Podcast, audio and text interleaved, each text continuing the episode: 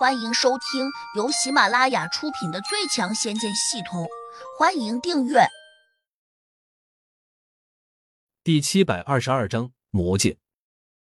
聂熙元补充说：“掌教已经告诉他们，说你前一阵不知去向，目前不清楚什么时候才会回来。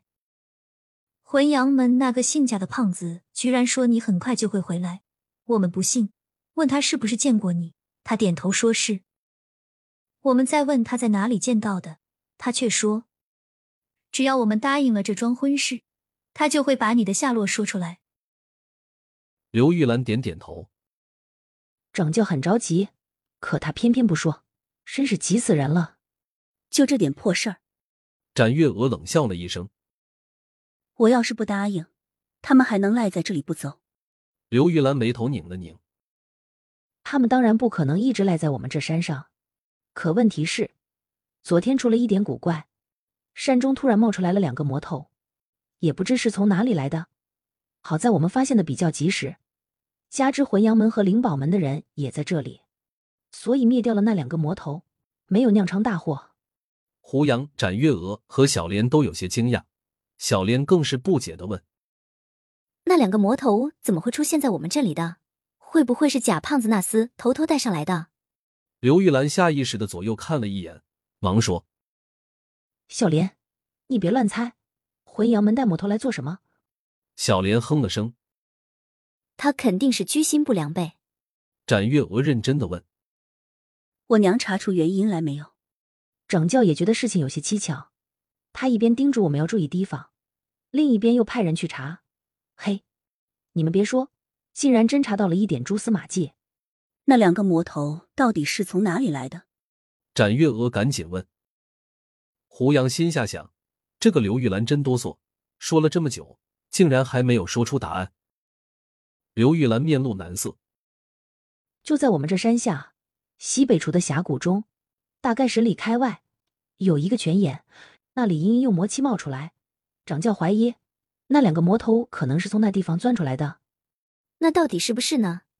小莲好奇的问：“现在还不知道。”胡杨也忍不住插嘴：“直接问那两个魔头，他们应该会交代出来吧？”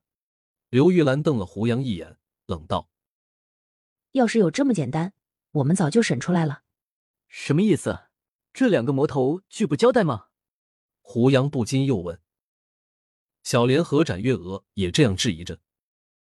刘玉兰冷笑了一声：“你姓胡吧？”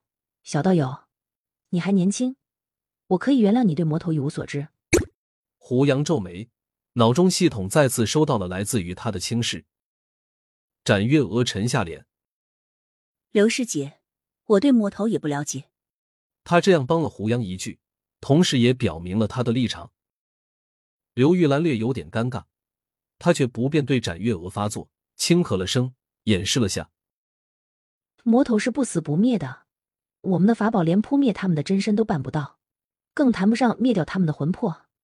聂熙元冷峻着脸，这两个魔头不是我们这一届的。掌教和几位师叔分析说，他们极有可能来自魔界。魔界。展月娥和小莲一听，不禁都倒吸了一口冷气。胡杨对于魔界完全就是一无所知，他有些好奇，赶紧在系统中提出了关于魔界的问题。很快。系统给出了答案。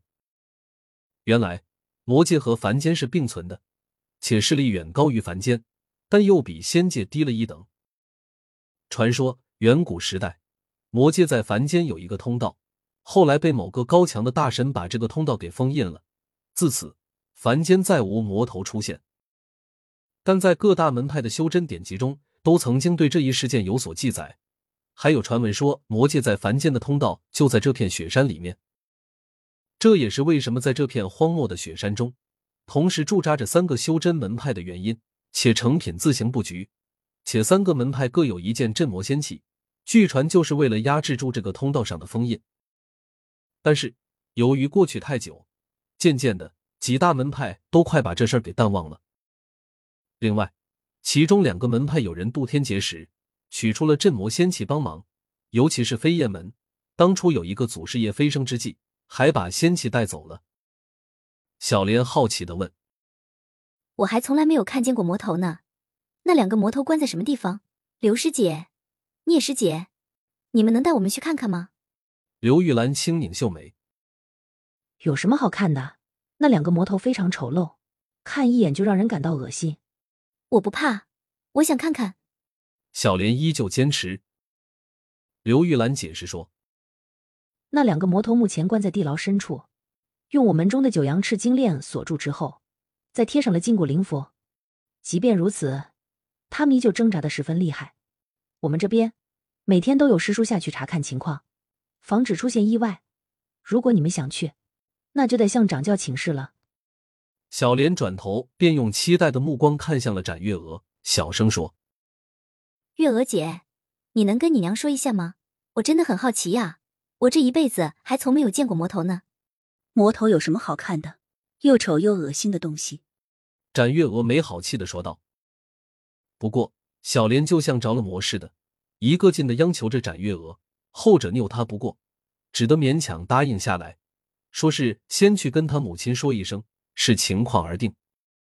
毕竟这事儿他做不了主，虽然她是掌教之女。展月娥心里还有些堵，心情乱糟糟的，因为刚一回来就得面对别人向自己求亲的事。胡杨一直没有说话。他在系统中搜索关于魔界和那些魔头的事情，他突然发现，这个系统虽然很古怪，但却真有点无所不能的感觉。胡杨提出的问题，不管天上的还是地下的，他几乎都知道答案。不知这系统是何方神圣造出来的？自己那个叫通天大圣的师傅，已经很长时间没有出现了，难道他闭关去了？本集已播讲完毕，请订阅专辑，下集精彩继续。